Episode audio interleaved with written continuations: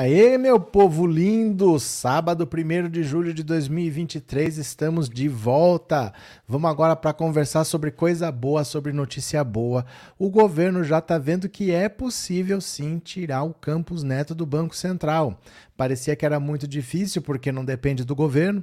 O governo pode ir lá, pode exonerar o Campus Neto, mas essa exoneração tem que ser aprovada pelo Senado.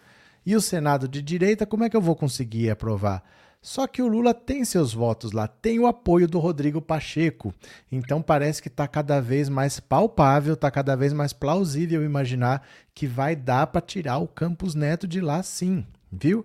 O Brasil voltou, o Brasil está de volta ao cenário internacional. Agora nós temos o Brasil líder do Mercosul, líder do, do G20 é, presidindo o Conselho de Segurança da ONU. Tudo isso o Lula vai conseguindo porque agora ele está dando importância. O Brasil sempre foi solicitado para isso.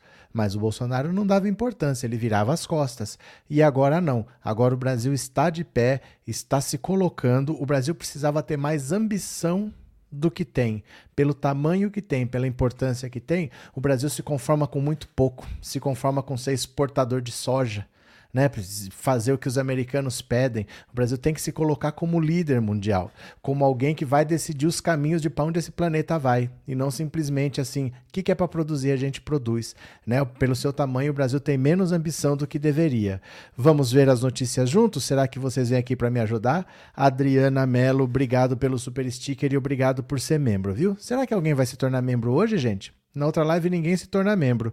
Uma hora para conseguir dois membros. Será que a gente consegue? Dois membros novos? Quem vai apoiar o canal se tornando membro? Vamos lá ver boas notícias? Vocês vêm comigo, eu vou compartilhar a tela, bora e foi. Olha só. Brasil comandará o Mercosul, o G20, o Conselho da ONU no segundo semestre. Saiba o que esperar. O que a gente pode esperar é os bolsominions se rasgando, né? De ver o Brasil liderando tudo. Além de viagens esperadas nos próximos meses para a Bélgica, cúpula CELAC, União Europeia, África do Sul, cúpula dos BRICS, Estados Unidos, Assembleia da ONU, o presidente Lula deve intensificar no segundo semestre a agenda diplomática. O Brasil deve assumir o comando dos três organismos multilaterais. O Mercosul é uma presidência rotativa, vai ser do Brasil, o G20, que são os 20 principais economias do mundo, e o Conselho de Segurança da ONU. Inicialmente, o Brasil iria comandar a partir de 2024 o BRICS, Brasil, Rússia, Índia, China e África do Sul. Mas como vai assumir o G20 no próximo mês, o comando do grupo passou para a Rússia. O Brasil comandará o bloco em 2025. Uma fonte próxima ao ministro de Relações Exteriores, Mauro Vieira, avalia que ao presidir esses grupos, o Brasil poderá propor a discussão sobre temas como Acordo Mercosul-União Europeia, mudanças climáticas, desenvolvimento sustentável, paz e segurança internacional, reforma do Conselho de Segurança da ONU, combate à desigualdade. O Brasil assumirá o comando do Mercosul na próxima terça-feira. Desde a posse, o presidente tem reiterado que o grupo precisa se fortalecer. Nesse contexto, a expectativa entre diplomatas é que Lula adote as medidas para fazer com que o acordo comercial com a União Europeia possa avançar. O texto é negociado desde 1999 e desde 2020 está na fase de revisão. Um acordo adicional inserido pela parte europeia, porém, tem causado resistência por parte do governo brasileiro, que o vê como uma ameaça. O texto prevê sanções em caso de descumprimento de metas na questão ambiental, por exemplo o governo brasileiro entende que essa possibilidade de sanção não é mais necessária ou que deve ser implementado a princípio de, da reciprocidade. Isso é, que a sanção válida para o Mercosul possa valer também para a Europa. A expectativa do governo brasileiro é fechar o acordo até o fim do ano, aproveitando que o Brasil comandará o Mercosul e a Espanha a União Europeia, dois países engajados na conclusão das negociações. Paralelamente às discussões sobre o acordo, o Brasil tem defendido que a Venezuela, suspensa do Mercosul desde 2017, volte a integrar o bloco de maneira efetiva. Lula tem tentado reaproximar os dois países e o Brasil aguarda com expectativa as eleições no país marcadas para 2024. Em dezembro deste ano, o Brasil assumirá a presidência do G20, grupo que reúne representantes das maiores economias do mundo. A presidência do grupo é rotativa e atualmente é ocupada pela Índia. O Brasil ficará à frente do G20 até novembro de 2024. A expectativa é que Lula paute no grupo discussões sobre desigualdade e sustentabilidade. Em recentes declarações, o presidente tem cobrado mudanças na atuação do G20, afirmando que o grupo precisa, por exemplo, incluir a União Africana e passar a discutir temas como inflação e taxa de juros. Lula também tem cobrado ação do G20 em relação à violência nas redes sociais, defendendo que o grupo adote medidas para que as plataformas não sejam utilizadas para disseminação de fake news, discurso de ódio ou práticas terroristas. O Rio de Janeiro foi escolhido como sede da cúpula do grupo em 2024. O grupo contará com a participação dos chefes de Estado de uma das 20 maiores economias do mundo, mais representantes de 10 nações convidadas. O Brasil comandará o Conselho de Segurança da ONU em outubro deste ano. A presidência do grupo é rotativa e muda a cada mês. Lula tem feito é, frequentes discursos em fóruns internacionais defendendo a reforma do Conselho. O presidente tem dito, por exemplo, que o organismo precisa ter mais representatividade e incluir países da América do Sul, da África e mais países da Europa e da Ásia. Lula costuma citar o próprio Brasil, além da Alemanha, Japão, Índia e África do Sul. O Conselho tem 15 membros, dos quais cinco têm os chamados assentos permanentes: China, Estados Unidos, França, Reino Unido e Rússia. E outros 10 são rotativos, uma mandato atual do Brasil acaba em dezembro deste ano. Para Lula, a guerra entre Rússia e Ucrânia, por exemplo, não deveria ser discutida pelo G7, nem pelo G20, mas sim pelo Conselho de Segurança da ONU. Para diplomatas ouvidos pelo G1, uma eventual discussão sobre a guerra no Conselho vai depender do cenário do momento. Então o Lula toma a dianteira, o Lula se coloca como líder, o Lula se coloca como uma pessoa que quer ver mudanças, ele não quer simplesmente gerar emprego no país deles, ele vê que o mundo precisa melhorar, porque um mundo melhor vai ser um mundo melhor para o Brasil fazer negócios também. Ele quer trazer de volta a Venezuela para o Mercosul, porque a Venezuela tem petróleo, então, ter facilidade em importar produtos da Venezuela, o que interessa é o petróleo. E exportar com facilidade para a Venezuela interessa porque a Venezuela não produz nada. A Venezuela praticamente não tem indústria. Então, ela fazia o quê? Tenho muito petróleo, o petróleo me dá dinheiro, o resto eu compro. Então ela simplesmente não tem indústria, ela comprava quase tudo do Brasil. O Bolsonaro virou as costas para a Venezuela, conclusão, agora a Venezuela que comprava tudo do Brasil está comprando tudo da China. Então o Brasil perdeu um parceiro econômico. Venezuela e Argentina são dois parceiros fundamentais, porque eles têm problema nas indústrias e eles compram do Brasil. O fato de estar do lado facilita. Então é preciso negociar com esses dois países, não pode deixar a Argentina quebrar. Se a Argentina quebrar, uma boa parte da indústria brasileira quebra junto. Porque a indústria brasileira, gente, a gente não pode se iludir. Não é uma indústria que tem competitividade internacional. Por exemplo, eu não vou fabricar um carro aqui no Brasil e vou vender nos Estados Unidos, vou vender na Alemanha, vou vender no Japão. Não vou. Não vou vender. O carro brasileiro, ele vai ser vendido no máximo na América do Sul os produtos brasileiros industrializados no máximo da América do Sul. Não dá para competir com o produto chinês, por exemplo. Eu não vou conseguir vender na Europa um produto industrializado. Muito difícil. Então aqui é a nossa mina de ouro. Nós temos que vender aqui, ó, para esses vizinhos. Então vender para Venezuela, vender para Argentina, que quase não tem indústria, é a salvação da indústria brasileira que não tem a competitividade necessária para competir no mercado global. Essa é que é a questão. Então tem que vender muita coisa para Venezuela e tem que comprar o petróleo baratinho deles. Tem que vender muita coisa para a Argentina e comprar o trigo. Não pode deixar a Argentina quebrar, porque senão a indústria brasileira não tem para quem vender. É desemprego aqui, viu? Cadê vocês? Carlinhos, quando o Lula explorar o petróleo no norte, o Brasil será de primeiro mundo. O Brasil tem muito petróleo. É, a exploração do petróleo já foi assim. Antigamente a gente precisava explorar petróleo para não depender de importações para ser autossuficiente. Hoje o Brasil exporta petróleo. O Brasil não tem mais dependência de importações internacionais de petróleo. Mas, se você conseguir aumentar a produção, você pode investir o dinheiro excedente em saúde e educação. E essa é uma das chaves para não ter uma volta do bolsonarismo, é investir pesadamente em educação. Então a gente não pode continuar perdendo tempo. A Petrobras tem que pesquisar petróleo, tem que extrair petróleo, tem que trazer mais dinheiro para o Brasil e esse dinheiro é para soltar pesado na educação. Aí é o pulo. Aí é a virada para a gente continuar no poder por mais 20, 30 anos. A hora que conseguir investir pesadamente em educação, né? Cadê? É... Fernando, o senhor sabe quando o gás de cozinha e o combustível vão baixar? Todos os dias eles têm baixado.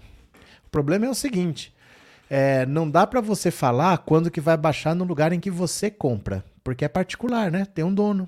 Por exemplo, se eu vender gás aqui, se eu posso vender a 80, mas tem quem pague 150, eu cobro 150. Aí eu falo que eu entrego de graça, que eu faço um serviço não sei o quê. Você entendeu? Então eu não posso obrigar o dono do supermercado a baixar o preço do arroz. Eu posso baixar o preço no mercado interno, eu posso fazer um estoque regulador, eu posso deixar arroz armazenado na entre-safra para ter, mas eu não posso obrigar o supermercado a baixar. Porque vai depender também da, da, concorrência em volta. Por exemplo, um mercado, que é um, um, supermercado bacana, é um supermercado que tem serviços, né? Às vezes ele entrega em casa. Mesmo cobrando mais caro, as pessoas podem preferir comprar lá. Pô, esse mercado aqui é bom pra caramba, olha, ele tem isso aqui, ele é diferenciado naquilo, naquilo outro. Ele pode até cobrar mais que as pessoas vão. As pessoas não buscam necessariamente só preço. As pessoas também buscam comodidade, buscam conforto, buscam praticidade, buscam qualidade de atendimento e tudo isso tem valor. Né? Então não dá para você obrigar o pessoal a baixar, dá para você vender mais barato e a concorrência tem que fazer essa etapa. Se tiver abuso, aí você pode chamar a polícia. Se tiver, se tiver abuso contra a economia popular, mas isso normalmente é raro. Normalmente você depende da concorrência. Num lugar que só tenha um fornecedor, pode ser que não baixe. Porque você é refém dele, né? Se só tem um vendedor de gás aí, pode ser que não baixe. Depende de onde você está, depende da situação. A economia de mercado é assim. Não dá para você obrigar o preço a baixar. Dá para o governo abaixar o preço que ele pratica, mas se só tiver um revendedor na sua cidade, ele vai fazer o preço que ele quiser. Como é que faz daí? Né? Elizabeth, felizes os que fizeram L, principalmente a esbanjada, a esbanja e seu consorte gastando nosso dinheiro lá fora. Não entendi nada, Elizabeth. Eu só digo uma coisa para você. Você está muito preocupado com o que o Lula gasta. Você não estava preocupado com o que o Bolsonaro gastava. Por exemplo, quando o Lula foi para Londres, ele ficou exatamente no mesmo hotel que o Bolsonaro ficou. E o Bolsonaro só foi fazer comício. Ele foi sapatear em cima do caixão da rainha para fazer comício eleitoral. Não vi você reclamando. Você veio aqui reclamar? Você não veio. Agora o Lula foi para a Inglaterra e voltou com acordos comerciais. O Bolsonaro só fez comício lá. O Bolsonaro, quando tinha avião preso na Espanha com 39 quilos de cocaína, eu não vi você reclamar. Você reclamou? Quando o sargento ficou preso, está preso lá até hoje, condenado a seis anos de prisão, mais uma multa de 2 milhões de euros. Eu não vi você reclamar, Elizabeth. Você reclamou? Ou então, quando ele começou a trazer joias. Você acha que um presente de um milhão de reais é um presente caro? Se eu desse uma Ferrari para você que custasse um milhão de reais, não ia ser estranho? Hein, Elizabeth? Seu marido ia achar normal você receber um presente de um, uma Ferrari de um milhão de reais? O Bolsonaro recebeu um presente de 16 milhões de reais. Por que, que o cara deu para ele 16 Ferraris de presente, entre aspas? Você acha que isso é normal? O problema de vocês é esse. Vocês têm o seu corrupto de estimação e, sendo ele, ele pode fazer tudo. O problema é que ele está inelegível e vocês já abandonaram. O Lula nós nunca abandonamos. Quando todo mundo acusava o Lula de corrupção, a gente que falou não, nós acreditamos no Lula. O Lula foi preso, nós acreditamos no Lula. O Lula saiu, provou a sua inocência, nós elegemos ele de novo. E vocês que já estão falando de Tarcísio? Que toma vergonha na cara, viu? Que vocês já largaram a mão do mito de vocês. Também aquela mão berebenta, cheia de Covid, viu? É, encarnação, obrigado pelo super sticker e obrigado por ser membro, viu? Muito obrigado, valeu, de coração. Ah, esse povo berebento quer pegar na mão do Bolsonaro, vai lá e pega. Anne, cadê? Trevosa, eu curti demais, amiga, gostei muito, guria. O que aconteceu? Valéria, Lula, presidente do Brasil, homem sábio, ele sim ama o Brasil, ama o povo brasileiro. Não é sorte, é sabedoria de Deus, graças a Deus. Lula, presidente do Brasil, Zil, Zil. Noel, tem gente com saudades da gasolina 7, 8 reais. Não, e não era com ele. Não era com ele. Isso aí eu não posso fazer nada. Isso aí é o preço internacional. Isso daí é, é governador que fica colocando ICMS. Isso daí é a guerra da Ucrânia. A guerra da Ucrânia não acabou, o ICMS está sendo cobrado e o preço baixou. Quem será que era o problema? Quem será que era o problema, né? Cadê Valdir Paim? Professor, não perca tempo com essa gente, não canse a beleza. Primeiro, eu não tenho beleza para cansar. Começa daí, que eu já não tenho beleza para cansar. E segundo, é que é uma delícia ouvir esses idiotas falando palhaçada. É uma delícia esfregando a cara deles que o Bolsonaro tá inelegível. Essa, essa é, esse é o meu regozijo. Viu? Não tenho beleza para cansar, mas tenho palavras difíceis para falar. Ana, por algo será em breve saberemos das joias. É porque são investigações. Essas investigações elas levam o seu tempo, né? As pessoas querem resolver todos os problemas em seis meses. Bolsonaro já está inelegível, tem mais 15 ações. Isso vai ser julgado ao longo dos anos. Lá para novembro, no máximo, mais duas ações devem ser julgadas. Vão ser três no total. Mas vão sobrar ainda mais. mais são 16 no total, ainda vão sobrar mais 13. Tem coisa pela frente. Na esfera criminal, essas coisas vão andar. Mas tem que ter calma, porque é o tempo da justiça, né? O tempo da justiça, da investigação, da abertura do inquérito, não sei o quê, não sei o quê, não sei o quê. Mas vai andar, fiquem tranquilos, viu? Marisa, Bolsominion é igual pessoa atraída, apaixonada, você mostra as fotos e os vídeos e mesmo assim não acredita. É porque eles têm o corrupto deles de estimação. Eles têm o corrupto de estimação. O Bolsonaro pode fazer o que for que eles acham lindo. Então não adianta, né? Não adianta. Eu sei que eles já largaram a mão do mito já estão falando de Michele, já estão procurando um substituto. Eles são assim. Pastor Daniel, obrigado pelo super chat, obrigado por ser membro, viu? Obrigado, Pastor Daniel. Deixa eu revisar aqui, ó. Adriana Mello, obrigado pelo super sticker. Valeu. Pastor Daniel, outra vez, muito obrigado. Guia Martins, obrigado pelo super sticker e por ser membro. A Encarnação e o Pastor Daniel 2.0, valeu. Tem o 1.0 e tem o 2.0. Cadê que mais? É, Aparecida Bolsonaro colhendo o que plantou, eu acho é pouco. Eu vou falar uma coisa para vocês. O Deltan Dinheirol ficou inelegível há 15 dias. Ninguém mais lembra dele. Ai, uh, ah, 340 mil votos jogados no lixo. O Paraná não dormiu. O Brasil calou no seu. Ninguém mais lembra dele. Ninguém lembra. Em 15 dias, ninguém mais lembra de Deltan Dinheirol. Bolsonaro é a mesma coisa. Bolsonaro já está esque sendo esquecido pelos bolsomínios. Eles já estão procurando mais o que fazer. Tem os perdidos aí, que nem esse daí, né? Que ainda vem encher o saco. Mas é cada vez menos. É cada vez menos, né? Cadê? Antônio, ninguém falou que o Bolsonaro levou o Malafaia para Londres sem ser político. E o maquiador da Michelle? O maquiador da Michelle. O maquiador. Abraço, Antônio. Rosa, boa noite. É uma delícia ver o senhor esculachando o gado. Eu não estou esculachando, trago verdades. Trago verdades, não estou esculachando ninguém. Bora para mais uma, bora para mais uma. Lula faz recuo estratégico com mudança no seu esquema de segurança. Olha só. Adepto das mais variadas teorias da conspiração, o ex-presidente Bolsonaro se via permanentemente na mira de potenciais assassinos, cercado por traidores e alvo de tramas para tirá-lo do poder. Oh, meu Deus, oh, meu Deus, oh, meu Deus. Por outro lado, se havia algum nível de confiança em alguém, ele era depositado nos militares, que foram destacados para ocupar cargos de todos os escalões do governo. Agora, com Lula à frente do Planalto, o sentimento é o mesmo, só que na direção contrária. Desde a eleição, o petista se vê rodeado pelas mesmas ameaças que assombravam Bolsonaro, com a diferença de que ele não buscar abrigo nas Forças Armadas. Ao contrário, é lá que estariam os inimigos, convicção que se consolidou depois dos ataques de 8 de janeiro. Até dias atrás, a ordem era manter a tropa o mais afastado possível do presidente da República e das áreas sensíveis de poder.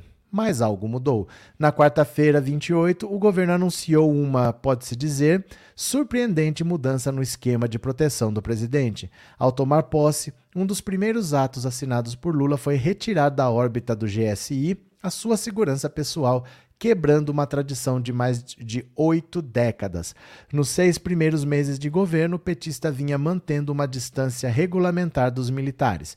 Ele se recusou a designar um ajudante de ordens, função exercida por oficiais, e indicou um civil para chefiar o Ministério da Defesa. O nível de desconfiança chegou ao ponto de a primeira-dama Janja sugerir a substituição da tripulação e dos pilotos do avião presidencial todos oficiais da aeronáutica.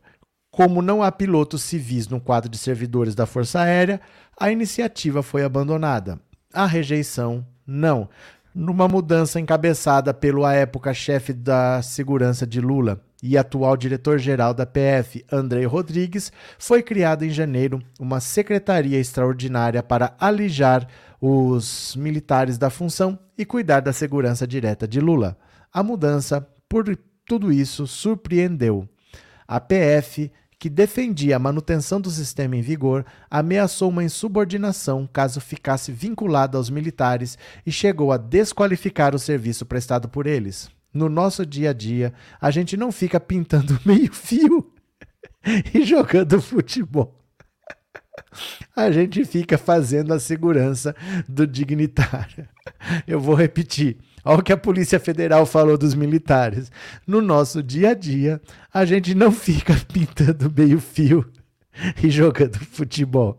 A gente fica fazendo a segurança do dignitário, ironizou um interlocutor que acompanhou as tratativas. Em resposta, o GSI disse que, por meio de nota enviada à Veja, que todos os militares na segurança têm, no mínimo, 15 anos de experiência profissional. A disputa pelo controle da segurança presidencial tornou evidente uma rusga entre dois poderosos ministros de Lula. Em meio às negociações, o chefe da Casa Civil, Rui Costa, antecipou que a segurança do presidente voltaria para a responsabilidade do GSI, chefiado por Marcos Amaro. Dias depois, no entanto, Flávio Dino veio a público para negar que qualquer decisão tivesse sido tomada, enquanto a portas fechadas tentava convencer Lula a deixar a função com a PF. Nos bastidores, Dino e Costa ambos virtuais sucessores do presidente, vêm travando uma batalha por protagonismo. Dentro do governo, não são poucos os que ainda se referem aos militares com palavras pouco republicanas, embalados pelos ataques à sede dos três poderes e pela manutenção, por mais de dois meses, dos famosos acampamentos em frente a quartéis generais. Além disso, a revelação de mensagens encontradas no celular de Mauro Cid, que trazia o planejamento de uma intervenção militar, voltou a acirrar os ânimos e reforçar algumas certezas. A maioria do alto comando torcia pelos golpistas, disse a Veja, um dos ministros mais influentes. Pelo outro lado, o comandante do Exército, Tomás Paiva, garantia que as manifestações contrárias às eleições por parte de alguns fardados não passavam de declarações isoladas e que jamais houve qualquer mobilização real com uso de armas ou tropas com o objetivo de questionar ou reverter o resultado das urnas. Auxiliares do presidente reconhecem que o clima entre ele e os militares não é bom, mas já foi muito pior. Se compararmos com dezembro, que ninguém conversa com ninguém conversava conosco, era zero de interlocução. Melhorou bastante. O clima era de total hostilidade, lembra um ministro próximo ao presidente. Ao devolver a coordenação de sua segurança aos militares, Lula faz um aceno de trégua no momento em que a Polícia Federal, que não ficou nada satisfeita com a mudança, mira oficiais do exército supostamente envolvidos no planejamento de atos golpistas. O jogo está apenas começando. Olha, vai chorar na cama que é lugar quente. O Lula tá fazendo o que ele tem que fazer. Porque ele não pode ficar comprando briga o tempo todo. Porque assim, você compra briga com os militares, os militares ficam lá 30 anos. O Lula passa. E depois eles continuam. Aí um presidente que não seja tão forte contra o Lula, eles vão lá e derrubam. O Lula tem que pensar que ele tem que dar paz para o presidente governar, não só para ele. Porque o Lula, ele tem força. Ele não precisa exatamente de paz ou de colaboração para governar, mas e os outros? E se ele sai e vem uma outra pessoa no lugar que não tem a mesma força? Porque esse pessoal é golpista sim. Os militares são golpistas, sim. Então ele precisa sossegar agora esse pessoal, precisa acomodar para eles voltarem para casinha e ficarem quietos lá comendo leite condensado. Porque senão, para um futuro, eles podem achar que está tudo bem tentar golpe de novo. Então o Lula está certo. Ele não pode ficar fechar o olho, mas ele também não pode ficar comprando briga o tempo todo, porque ele aguenta as pontas, mas e o próximo, né? André Machado, não podemos esquecer a família, não os esqueçamos. Mas quem está esquecendo, André? É o assunto da semana. É o assunto da semana, é o Bolsonaro inelegível. É porque as coisas não acabam em seis meses, né? Os processos vão levar anos, mas não acaba em seis meses. Então, esse foi rápido. Aí o Bolsonaro ficou inelegível. Mas todos os filhos vão ficar inelegíveis também. Tem ações de inelegibilidade do Bolsonaro que envolvem os filhos. Então, se ele for considerado inelegível, os filhos também vão nessa. E aí eles vão perder o mandato. Se eles ficarem, se eles perderem os direitos políticos, eles perdem o mandato, vão ser caçados. Aí a ação criminal pode ser preso também. A coisa é séria para a família. Não vamos esquecer não, nós estamos aqui para isso. Valeu, André. Obrigado. Um abraço para você. Maura, parabéns, gosto muito das suas explicações. A gente vai batendo papo, vamos conversando aí, né? Rei hey, Chico, ele está certo que Deus guie todos os passos dele. Ele quem? Vocês precisam pôr o nome da pessoa, porque a gente vai falando de vários assuntos, viu? Cadê? Dida, a partir de então só vou a Campo Grande, é um percurso longo e difícil para a minha idade. Dida, a jovem, tá falando o quê? Lair, parabéns ao povo do Nordeste e ao povo mineiro. Olha, a gente se acostuma a falar algumas coisas. Mas quando a gente fala sempre a mesma coisa, a gente pode cometer algumas injustiças. Tem várias maneiras de você ver como aconteceu. Você pode fazer um corte regional e falar: o Nordeste salvou o Brasil. Tá correto, é uma maneira de ver.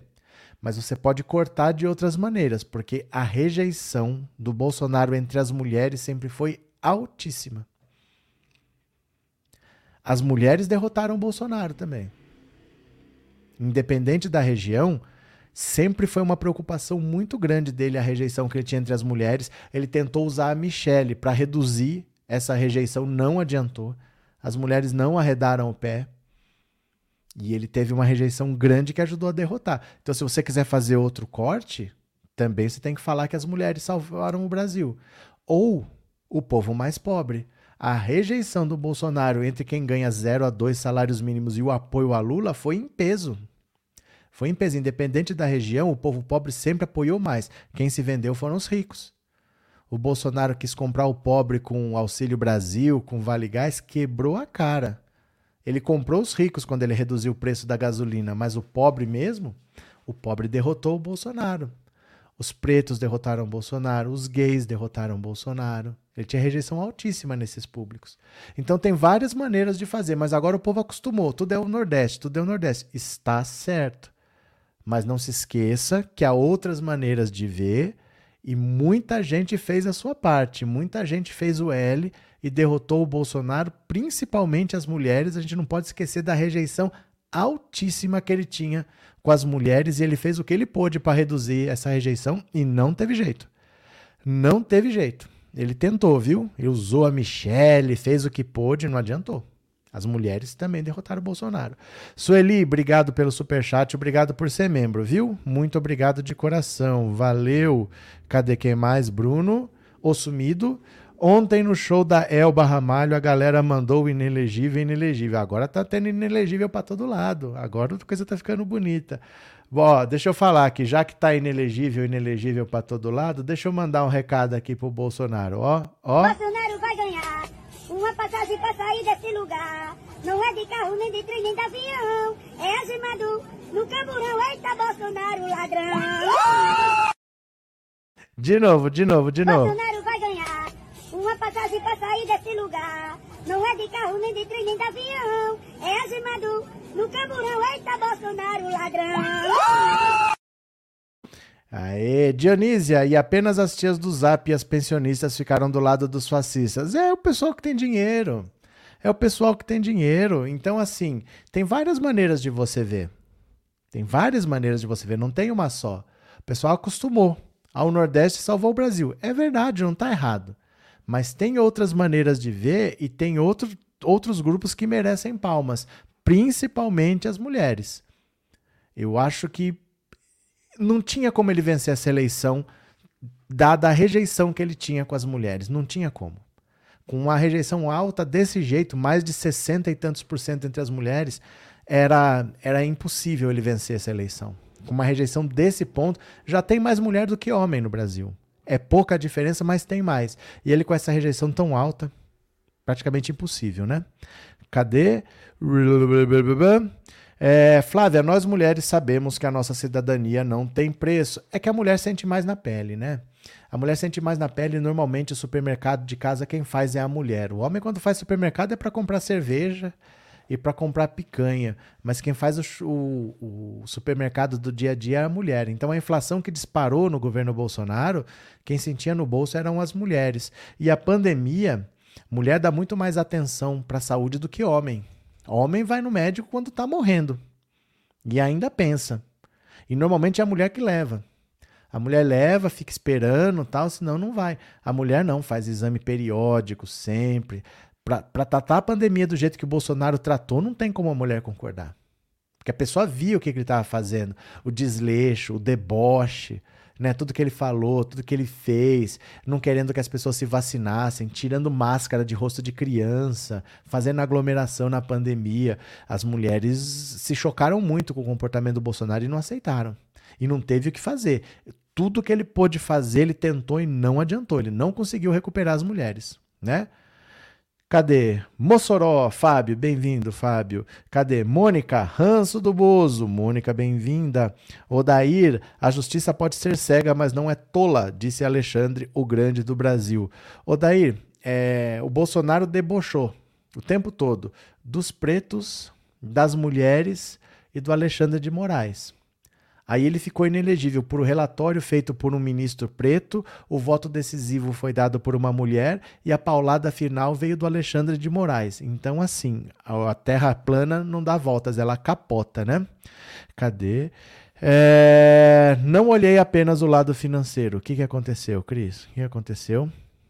Bora para mais uma, bora para mais uma saída de Campos Neto do BC já não é vista como impossível. Sua batata está assando.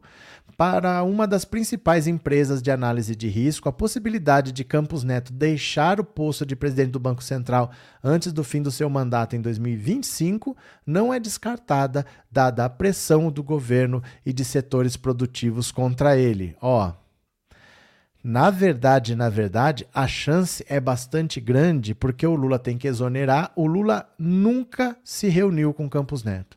Desde janeiro, ele espera ser chamado para conversar com o Lula. O Lula não dá nem conversa para ele.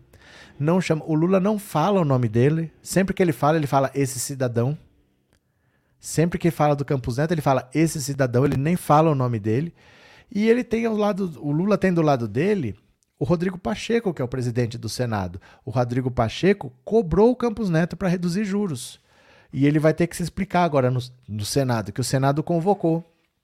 Então a, a, reunião do Conselho Monetário Nacional é só o Campos Neto, o Haddad e a Simone Tebet. São só três. Dois são do governo Lula. Se ele quiser, eles decidem indicar a exoneração do Campos Neto, são dois votos contra um. O Lula pode ratificar e aí vai para aprovação no Congresso. Aí é o acordo com o Rodrigo Pacheco. De 81 votos só precisa de 41. É metade mais um. Não é tão difícil.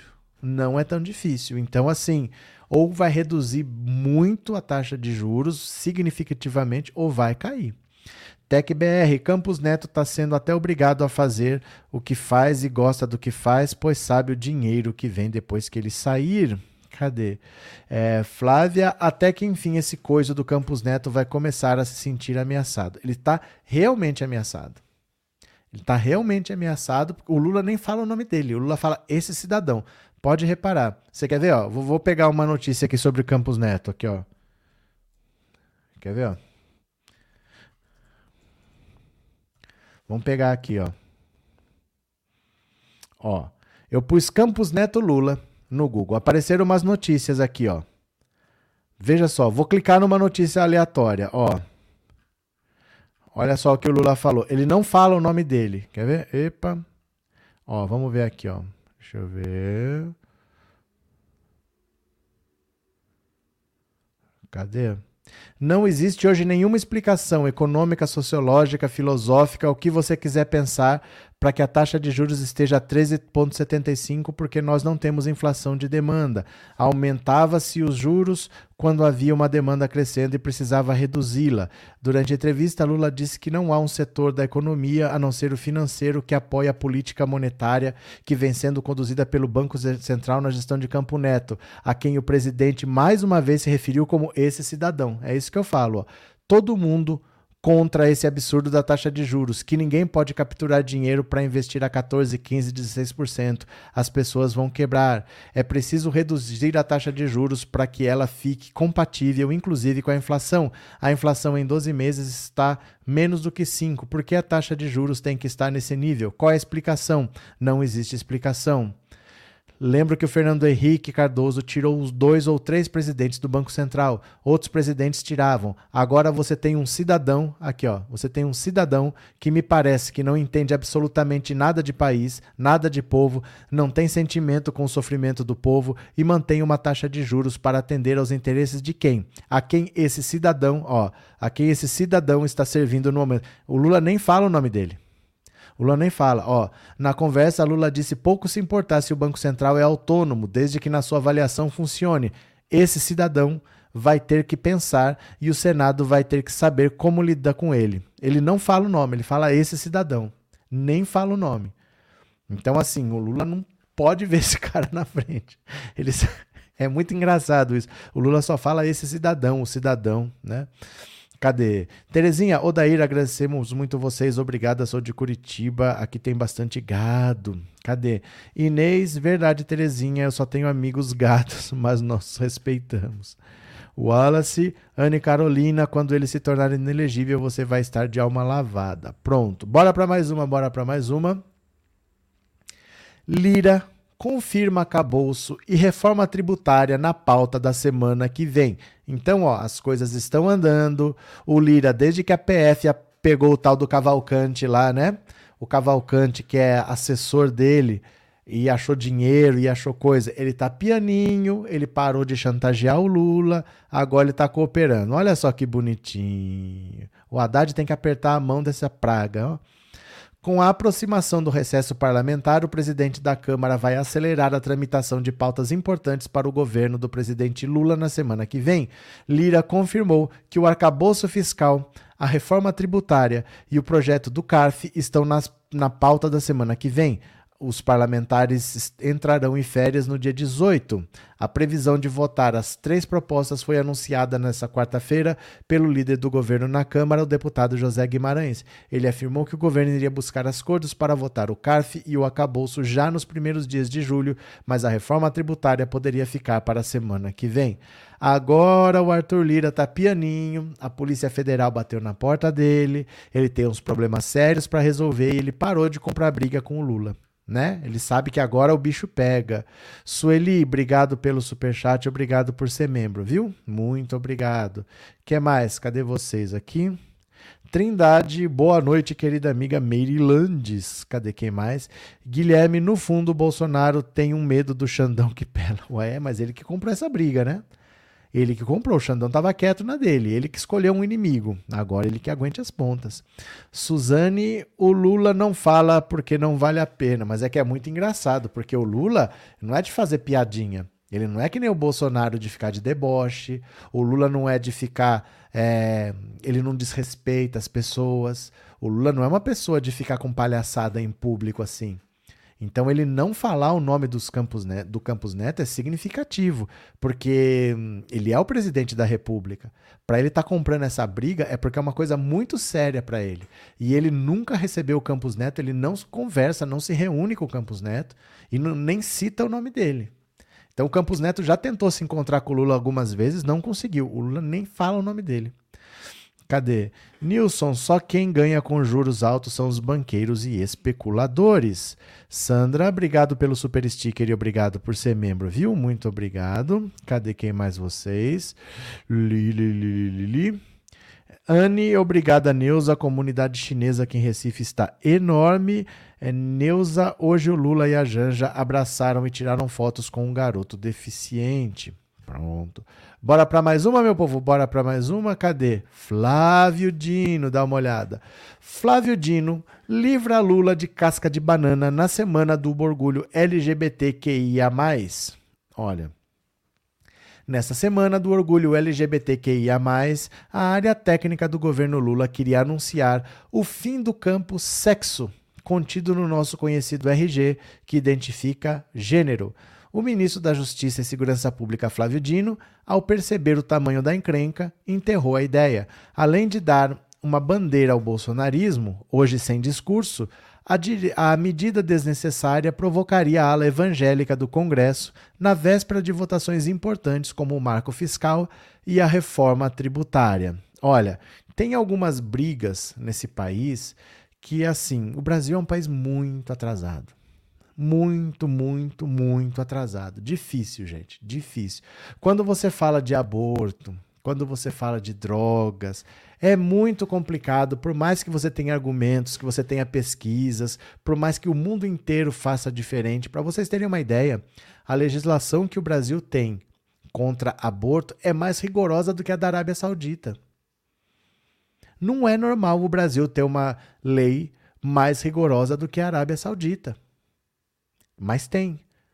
Então é muito difícil quando você mexe com esse tipo de coisa que os evangélicos dão um pulo para cá, que esses reacionários dão um pulo para lá, porque isso dá voto. Eles querem só atrapalhar para ter voto. E hoje o bolsonarismo tá murcho. Eles não têm o que falar. Eles estão com o Bolsonaro inelegível. Aí você vai pegar o RG e tira sexo masculino e feminino. Não ia mudar nada. Só ia trocar a palavra sexo por gênero. Nossa, aí é ideologia de gênero, aí é comunismo, vão fazer isso, vão fazer aquilo. O Flávio Dino falou: não, espera, espera, deixa para depois, deixa aprovar isso aqui que a gente está precisando aprovar agora que é importante. Deixa passar um pouco a inelegibilidade do Bolsonaro, porque agora eles estão murchos, Vamos aproveitar que eles estão murchos, que eles não vão falar nada, não vamos dar uma coisa para eles falar, porque esse pessoal é muito atrasado, é muito, muito, muito atrasado. E é uma quantidade de gente muito grande que é muito atrasado. O Brasil tem uma mentalidade do século XIX ainda. O Brasil é muito atrasado para muitas coisas, coisas que não são dúvidas mais no mundo. Aqui no Brasil parece não, porque Deus, porque a Bíblia. Gente, país sério não é assim não. E não é país cristão, é país sério país sério de todo da Europa, da Ásia, de onde você quiser, os países sérios não são assim. Não, porque a Bíblia diz, não, o que está na Constituição? Porque no ambiente religioso você fala disso, mas aqui nós estamos falando de lei. Para a lei não interessa o que, que a sua religião diz, a sua religião fala para os seus fiéis aí. Isso é uma coisa meio clara no mundo todo, mas no Brasil não. O Brasil dá uma importância exagerada para isso e nós poderíamos estar bem mais para frente se a gente não ficasse preso nisso, porque tem uma bancada evangélica lá que barra um monte de coisa só para só para ser bandeira para o público e conseguir se reeleger, né? É... Heloísa, boa noite. Obrigada por nos fornecer informações verdadeiras. Obrigada, eu que agradeço, Heloísa. Obrigada por estar sempre aí. Nilson, não existe nada pior do que o falso moralismo. São damas nas ruas e. Olha. Guia Martins, tem que tomar cuidado com essa esquerda lacração. Não, e às vezes é assim. Tem briga que você vai comprar e mesmo quando você ganha, você perde. Sabe, mesmo que você consiga o que você quer, o que você quer, você consegue a um custo enorme. Aí você fala, mas será que valeu a pena ganhar? Porque eu consegui o que eu queria, mas eu me chamusquei todo. Imagina assim, por exemplo, que você tenha uma arma com 20 tiros. E você tem um mosquito ali. Dá para dar um tapa, mas você resolve dar um monte de tiro. Você espantou o mosquito, mas você gastou 20 tiros, valeu a pena? Furou a parede, valeu a pena? A vizinhança inteira veio ver o que estava acontecendo, valeu a pena? Então tem coisas assim que às vezes você pode até ter razão, você pode até conseguir o que você quer, mas você sai todo chamuscado mesmo tendo vencido. Então, às vezes, você tem que pensar: eu vou entrar nessa briga mesmo? Que agora o bolsonarismo está murcho. Agora com o Bolsonaro inelegível, eles estão de moral baixa. Eu vou dar essas bandeiras para eles falarem do nada? Porque é só isso que eles podem falar, gente. Falar que o governo Bolsonaro é bom, eles não conseguem mais. Não estão conseguindo com a gasolina baixa, com a inflação caindo, né? Diógenes, no que as taxas de juros altas prejudicam o país? É fácil de você entender, Diógenes. Pensa assim: se você tem dinheiro, se todo mundo tem dinheiro, o que, que pode acontecer? Vai todo mundo comprar e as coisas podem ficar mais caras, né? Porque se todo mundo quiser comprar arroz, o arroz fica mais caro. Se todo mundo quiser comprar feijão, o feijão vai ficar mais caro. Então, se todo mundo tem dinheiro, os preços sobem. Se ninguém tem dinheiro, o comércio não vende. O comércio, para vender, abaixa os preços. Então, se as pessoas não têm dinheiro, o preço cai. Se todo mundo está rico, o preço sobe, tá? O que, que acontece quando o meu dinheiro acaba? Eu posso ou não comprar, vou ficar aqui, não posso comprar, não posso fazer nada, ou eu posso usar o meu cartão de crédito. Aí eu vou ter que pagar um juro. Se o juro é alto, não vale a pena eu usar o meu cartão de crédito, eu vou pensar duas vezes. Mas se o juro está baixinho, eu mando ver no cartão e depois eu pago. Então o juro baixo faz você consumir, faz o comércio vender, faz a indústria produzir. O juro alto me faz pensar duas vezes, eu não compro, o comércio não vende, a indústria não produz e todo mundo demite. O juro alto, o dinheiro caro, faz as quebrar, a economia para. Como é que eu sou um empresário? Eu quero investir na minha fábrica, vou pegar empréstimo a um juro alto. Porque depois a minha loja, o meu mercado, nem vai render tanto assim. Eu vou pagar 15% de juros, a minha rentabilidade aqui é 3%. O meu lucro que eu tiro do supermercado é 4%. Como é que eu vou pagar um empréstimo de 15%? Não vou pegar o um empréstimo não vou expandir, não vou contratar, não vou gerar empregos. Então o juro alto trava a economia. Se eu quiser aquecer a economia, eu tenho que baixar a taxa de juros. Só que aí pode todo mundo ir comprar, pode ter inflação. Aí eu aumento os juros, eu vou calibrando, você entendeu? Tem um lugar que esses juros têm que estar, tá, em que você não deixa o dinheiro caro e você não deixa todo mundo consumir para ter inflação. Só que com certeza 13,75 não é esse valor todo, tem que calibrar. Você entendeu, Diógenes? Cadê que mais? É, Lucas, Bolsonaro vai para o umbral. Interessante. Janete, Bolsonaro, o pior presidente que o Brasil já teve. Cadê? Walter, falta a loira do poço, só quando chegar em 2,80.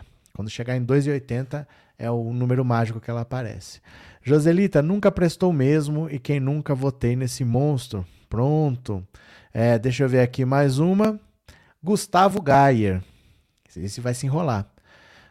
Ministros preparam medidas jurídicas contra deputado. Esse cidadão aqui, o cover do Molon, após falar em um podcast que democracia não prospera na África por falta de capacidade cognitiva, o advogado-geral da União, Jorge Messias, afirmou nesta quinta-feira que, junto com a ministra da Igualdade Racial, Aniele Franco, estuda medidas jurídicas cabíveis contra o deputado federal Gustavo Gayer. Para ele, as declarações do parlamentar feitas na terça-feira em um podcast são inadmissíveis e desrespeitosas. Tais declarações são inadmissíveis em um contexto democrático que exige respeito pleno a todos os cidadãos e cidadãs, o compromisso inequívoco da sociedade e, principalmente, dos agentes públicos com o mandamento constitucional da igualdade racial no país.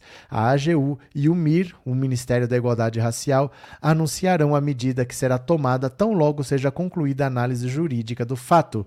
Messias e Aniele avaliam que as falas do parlamentar podem configurar crime de racismo. Na quarta-feira, o ministro dos Direitos Humanos e Cidadania, Silvio Almeida, anunciou que tomaria medidas contra os comentários de Gayer. Ele enviou um pedido de providências ao Ministério da Justiça e Segurança Pública, à Polícia Federal, à Câmara dos Deputados e à Procuradoria-Geral da República. Apenas Apenas, segundo o ministro, um deputado federal bolsonarista dirige ofensas discriminatórias a brasileiros e africanos, bem como a membros dos três poderes da República. No ofício, peço a tomada de providências cabíveis por parte das autoridades. A imunidade parlamentar serve para proteger o livre exercício do mandato e não serve como escudo para a prática de crimes. Deputadas como Duda Salabert e Talíria Petroni também anunciaram medidas contra Gayer e entraram com uma representação no Conselho de Ética da Câmara pedindo a cassação do mandato do bolsonarista. Gayer, por sua vez, negou que tivesse sido racista. Quem me conhece sabe.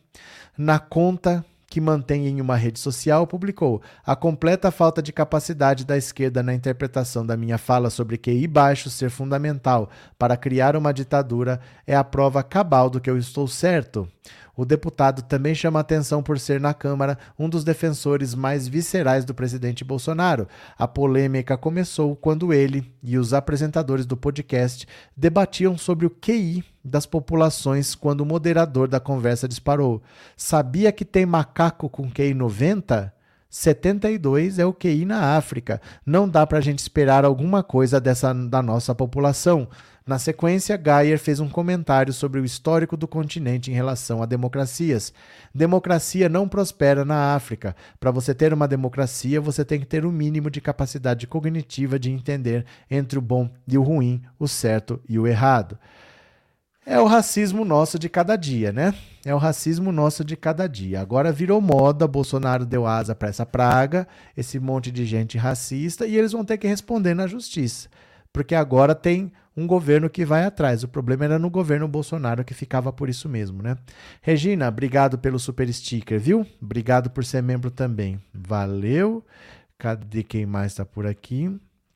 Maria Helena, boa noite, ótimo fim de semana para todos. Boa noite, Maria Helena. José Gonçalves, quem viveu na década de 70 e 80 sabe muito bem como os juros altos nos prejudicam. Verdade. Sandra, que nojo desse cara, esse, ele que é um imbecil. Flávia, o Geyer não sabe o que é uma prova nem como a lógica funciona. Mas bolsonarista, né? Você acha que ele sabe alguma coisa de qualquer coisa? Só sabe ofender, só sabe xingar, né? É, o Manifesto Neocomunista. O trabalhismo virou de centro-direita. O Brasil é um país de centro-direita. O PT tenta ser de centro-esquerda. É o que dá para ser. É o que dá para ser. O que dá para ser no Brasil é de centro-esquerda. E olha lá. Porque o brasileiro não tem uma tradição de, de esquerda. Não tem. Outros países da América Latina têm mais, o Brasil nunca teve. O Brasil tem um histórico diferente, né? Teve muita escravidão, um domínio muito grande dos barões do café, os, os analfabetos não votavam, os negros não votavam, só os ricos votavam, né? Era voto censitário, as mulheres não votavam.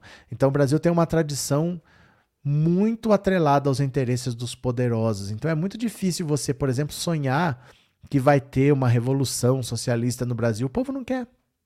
O povo não quer. O povo brasileiro não é de esquerda. A esquerda no Brasil é minoria. Não vai acontecer. Não, tem, não, não existe uma massa crítica para isso. Não tem uma quantidade mínima de pessoas querendo para conseguir isso. Então, é o que tem. É o que tem. A esquerda é minoria. Para governar, precisa se aliar pelo menos ao centro, às vezes até a centro-direita, precisa se aliar para conseguir governar. Senão, é deixar a direita fazer o que bem entende, né? Roseli, Krenak, pior é que estão indo à falência, mas no Sul são a favor do bisonho. Cadê? RC Moedas, fomos o último país do mundo a libertar os escravos. Sim, é verdade. Cadê, Cris? A falta de argumentos leva pessoas a expressarem os seus preconceitos. E, e, as asas que o Bolsonaro dava, né? Porque você sempre queria falar, mas era complicado. Não era legal falar essas coisas. Mas aí o Bolsonaro deu as asas, eles se soltaram e ocuparam o espaço. Vamos ver, gente, quem está colaborando com o Pix. Se você colaborou com o Pix, eu vou ler a sua mensagenzinha agora. Eu espero ter um Pix aqui de um trilhão de reais. Vamos ver? Ai, errei. Errei, pera lá. Errei. Cliquei na, no vídeo errado. Pera lá. Aqui. Pronto. Pronto.